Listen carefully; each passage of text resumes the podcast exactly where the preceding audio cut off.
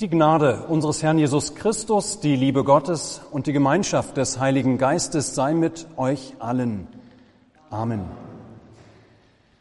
Gottes Wort für diese Predigt ist das Evangelium des heutigen Tages, wie wir es eben gehört hatten, aufgeschrieben bei Lukas im 14. Kapitel. Hört noch einmal drei Verse aus dem Abschnitt.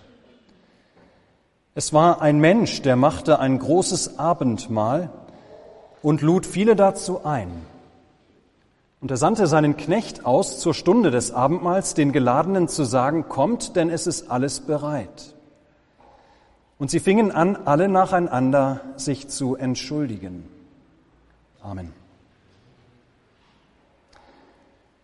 Liebe Gemeinde, in der Regel, wenn Jesus Gleichnisse erzählt, dann enthalten diese Gleichnisse für die Hörer immer überraschende Wendungen meist sehr überraschende, also wirklich unerwartete Wendungen. Dann handeln die Personen im Gleichnis völlig anders, als man es eigentlich erwartet hätte, oder sie sagen etwas oder sie denken etwas, was so sonst niemand sagen oder denken würde. Ja, ganz oft gibt es überraschende Wendungen in den Gleichnissen Jesu. Warum? Damit will Jesus uns zu einer ganz neuen Erkenntnis bringen, durch dieses Überraschungsmoment. Ja, die Augen öffnen oder die Augen neu öffnen für etwas, ja, vielleicht will er uns auch aufwecken aus einem Schlaf, in den wir abgedriftet sind. Dazu dient dieses Überraschungsmoment in den Gleichnissen.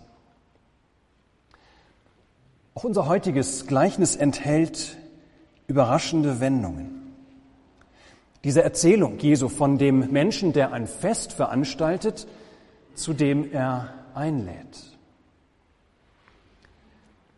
Dabei handelt es sich bei diesem Gleichnis natürlich nicht um irgendeinen Menschen, der hier irgendein Fest veranstaltet. Also, das ist nicht Onkel so und so, der zu der Hochzeit seines Toch seiner Tochter einlädt, oder der Freund unseres Nachbarn, der seinen runden Geburtstag im Lokal feiert und dazu einlädt.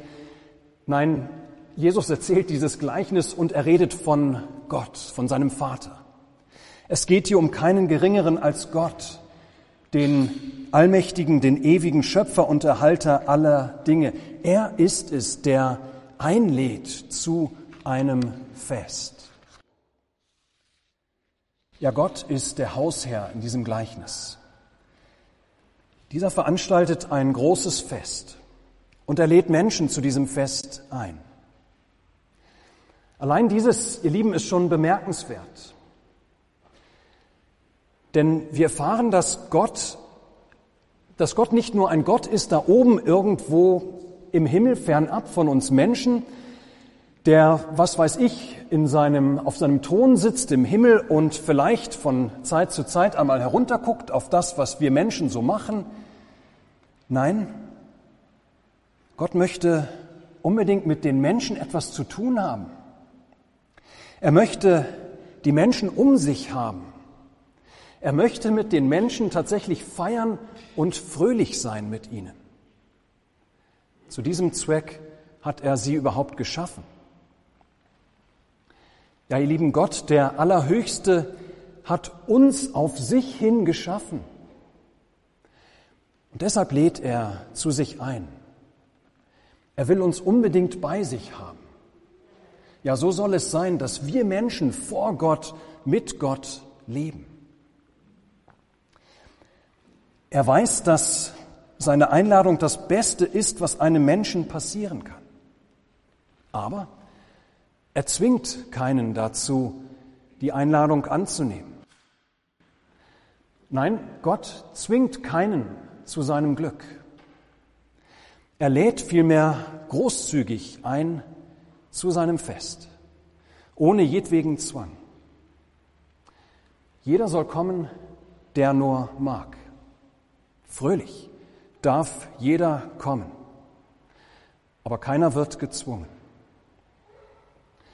Ja, wie großartig, ihr Lieben. Gott will feiern. Und er möchte uns gerne dabei haben, uns Menschen.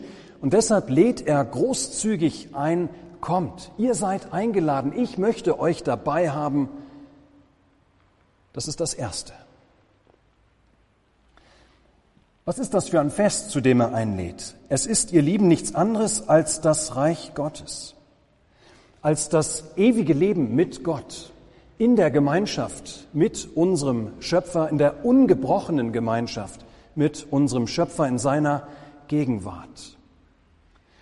Es ist dieses Reich Gottes, das Jesus mit einem nie endenden Fest oder Abendmahl vergleicht, das uns am Ende dieser Zeit erwartet. Es ist zu diesem Fest, das der Hausherr einlädt. Ihr Lieben, ich weiß nicht, ob ihr merkt, was das bedeutet. Anders als wir oft denken, geht es im Christentum, geht es im Christentum nicht in erster Linie um die Dinge, die wir tun müssen. Dass wir, was weiß ich, irgendwie zu besseren Menschen erzogen werden sollen. Im Christentum geht es nicht in erster Linie, auch nicht in unseren Gottesdiensten, geht es nicht darum, dass wir hören, was gut ist und was richtig ist und was verkehrt und was wir entsprechend alles tun sollten und was wir lieber nicht tun sollten. Es geht auch darum, natürlich. Aber in erster Linie geht es ganz einfach darum, dass Gott uns Menschen, die wir uns von ihm abgenabelt haben, ja, dass Gott uns Menschen wieder zurückgewinnen möchte. Dass er in Jesus Christus einen Weg geschaffen hat, wie Sünder und er wieder zueinander finden können ja, dass er ein großes, ein großartiges, ein nie endendes Fest vorbereitet, wo wir Menschen wieder bei ihm sein können, in ewiger Gerechtigkeit vor ihm lebend. Und zu diesem Fest lädt er alle Menschen ein. Und wir dürfen uns darauf unendlich freuen. Das heißt, Freude ist es darum, die unser Leben als Christen vor allem bestimmen darf. Freude. Freude darüber, dass wir dank Christus zu Gott kommen dürfen, dass wir eingeladen sind zu diesem Fest und dass da nicht, was weiß ich, für Voraussetzungen gestellt sind, Bedingungen, bevor wir kommen könnten. Nein, Christus lädt uns ein.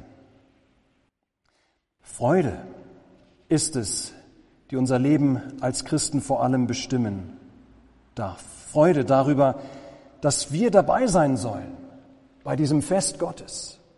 Trotz all dem, was wir sind und was wir getan haben. Trotz all dessen also, was scheinbar dagegen spricht. Denn das ist es gerade. Christus hat genau das alles weggenommen, was gegen, dagegen spricht, dass wir zu Gott kommen können. Der Freude darf unser Leben bestimmen. Und diese Freude, die ist nicht nur auf die Zukunft hingerichtet, sondern bricht auch jetzt schon in der Gegenwart immer wieder, zumindest punktuell, auf. Zum Beispiel jetzt gerade hier in dieser Stunde. Hier im Gottesdienst kommt Christus wieder neu zu uns und er bekräftigt uns, er bestärkt, er bestärkt noch einmal seine Einladung. Er spricht uns neu die Vergebung unserer Schuld zu. Er lässt uns neu hören, dass da tatsächlich nichts ist, was uns mehr von ihm trennt. Und so lässt er wieder Freude aufkommen, dass wir wissen dürfen, auch wir sollen dabei sein bei diesem großen, großartigen Fest am Ende der Zeiten. Wir sind eingeladen. Dank Christus spricht nichts, spricht nichts mehr dagegen, dass wir einen Platz an diesem Festmahl Gottes haben. Wie großartig. Kehren wir noch einmal zum Gleichnis zurück. Da kommt es nämlich nun zu, einem, zu einer ersten großen Überraschung. Ja, es ist wahrlich nicht zu glauben, die Gäste, die eingeladen waren zu diesem großartigen Fest, als sie zum Fest abgeholt werden, da fingen sie alle an, nacheinander sich zu entschuldigen. Und das, ihr Lieben, ist wirklich überraschend, weil nach damaliger Sitte alle Gäste längst vorher ihre Einladung bekommen hatten. Ja, dass sie längst vorher also von diesem Fest informiert worden waren. An dieser Stelle geht es einzig um den Boten, der jetzt herumgeht und sagt, so jetzt ist es soweit. Kommt, es ist alles bereit. Ja, das war im Grunde nur noch eine Formalität. Der Bote sollte die Menschen einfach nur noch abholen zu dem Fest, von dem sie längst wissen, dass sie eingeladen sind. Und das heißt, wenn man eine Einladung nicht annehmen konnte oder wollte, dann hat man dieses bei der offiziellen Einladung vorher längst gesagt. Nicht jetzt. Und deshalb sind die Entschuldigungen in diesem Gleichnis wirklich überraschend, obwohl sie total nachvollziehbar sind. Ich habe einen Acker gekauft, sagt der eine, ich muss unbedingt hingehen und ihn begutachten, ich bitte dich, entschuldige mich. Oder ich habe gerade geheiratet, ich bitte dich, entschuldige mich, ich kann meine Frau nicht allein lassen. Oder ich habe fünf Gespanne Ochsen gekauft, um sie muss ich mich gerade kümmern, bitte dich, entschuldige mich. Ja, ihr Lieben, diese Gründe, die angegeben werden, die sind ganz und gar nachvollziehbar und tatsächlich nach jüdischem Recht damals waren das Gründe, die man vor Gericht angeben konnte, und die vor Gericht standhielten, weshalb man einen Termin auch einmal nicht wahrnehmen konnte. Also legitime Gründe, einen Termin abzusagen. Aber weil die geladenen Gäste schon längst vorher von dem Fest Bescheid wussten, sind ihre Entschuldigungen an dieser Stelle für den Hausherrn ein Affront, ein Schlag ins Gesicht. Denn jetzt zeigt sich plötzlich, was den geladenen Gästen ihre Einladung eigentlich bedeutet hat. Und offensichtlich nämlich nicht viel. Ja, so muss der Gastgeber jetzt feststellen. Meine Einladung, die hat denen gar nicht viel bedeutet, dass sie sich diesen Termin nicht fest irgendwie in den Kalender eingeschrieben haben. Und dass der Bote allein zum Haus zurückkehrt. Ja, jetzt zeigt sich, dass den Eingeladenen ihre Einladung gar nicht so wichtig war, dass sie relativ gleichgültig sprechen können, oh, bitte entschuldige mich, ich kann leider doch nicht kommen. Ja, es ist kein Wunder, dass der Gastgeber zornig wird. Er ist durch die Absagen zutiefst beleidigt. Er ist vor den Kopf gestoßen worden. Wie ist das, wie ist das eigentlich heute? Wie ist das mit uns? Diese Entschuldigungen der geladenen Gäste, kennen wir die nicht auch von uns? Dass wir, wenn, wenn Gottes Einladung an uns ergeht, dieser Ruf kommt, es ist alles bereit, ja, dass auch wir immer wieder gerne nicht so richtig Zeit für Gott dann haben. Dass auch wir dann vorschnell vielleicht auch vermeintlich legitime Entschuldigungen haben und damit daherkommen. Oh, ich bitte dich, entschuldige mich. Ich kann heute beim Gottesdienst leider doch nicht dabei sein, denn die Geburtstagsfeier gestern Abend, die hat etwas lange gedauert. Ich schaffe es einfach nicht. Oder ich bitte dich, entschuldige mich. Ich muss mich gerade um diese oder jene ganz wichtige Sache kümmern. Das kann leider nicht warten, aber bestimmt nächstes Mal bin ich wieder dabei. Grüß mir doch den Hausherrn herzlich.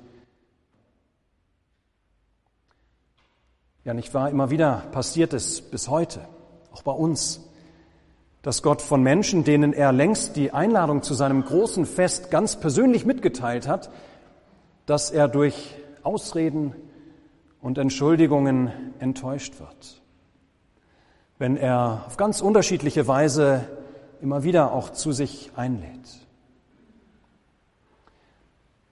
Wir haben in dieser Lebensphase gerade keine Zeit für deine Einladung, Gott. Bitte entschuldige uns. Später wollen wir ganz bestimmt kommen.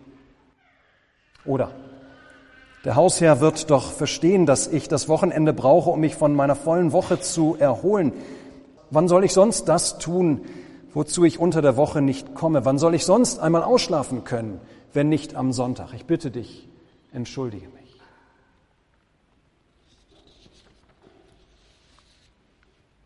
Dann aber kommt es zu einer zweiten großen Überraschung in diesem Gleichnis. Obwohl seine Einladung abgelehnt, ja regelrecht abgewiesen wird, bläst der Hausherr sein Fest am Ende doch nicht ab. Nein, so sagt er, sein Haus soll voll werden und es wird voll werden. Nur eben nun mit anderen Gästen.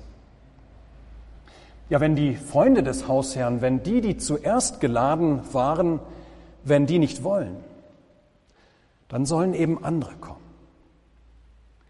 Und so schickt der Hausherr in diesem Gleichnis seinen Knecht auf die Straßen, auf die Gassen und Landstraßen und an die Zäune und lässt die zum Fest rufen, die bisher außen vorgestanden haben. Das sind die Fremden, das sind die Bettler, die Blinden, die Lahmen. Das sind alles solche, die keiner beachtet hat, die keiner sonst einladen würde zu einem Fest. Und der Hausherr, er beauftragt seinen Knechten, seinem Knecht, dass er sagt, nötige sie hereinzukommen, auf dass mein Haus voll werde. Nötigen, das heißt nicht, dass an dieser Stelle Gott irgendwie mit Gewalt Leute dazu zwingt, seine Einladung anzunehmen. Nein, nötigen bedeutet an dieser Stelle Menschen Mut zu machen, ihnen Mut zuzureden, sie bei der Hand zu nehmen, dass sie doch mitkommen, ihnen zuzureden. Arme, Bettler, Krüppel, die würden nämlich anders gar nicht mitkommen. Die ließen sich anders gar nicht einladen. Sie würden es von sich aus gar nicht trauen, zu so einem Fest in das Haus eines reichen Herrn mitzugehen. Ja, tatsächlich müssen sie genötigt werden, müssen sie an die Hand genommen werden, muss ihnen gut zugeredet werden.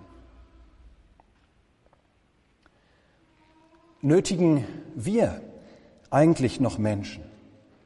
Reden wir ihnen gut zu? Laden wir Menschen mit ein zum großen Fest Gottes, ihr Lieben?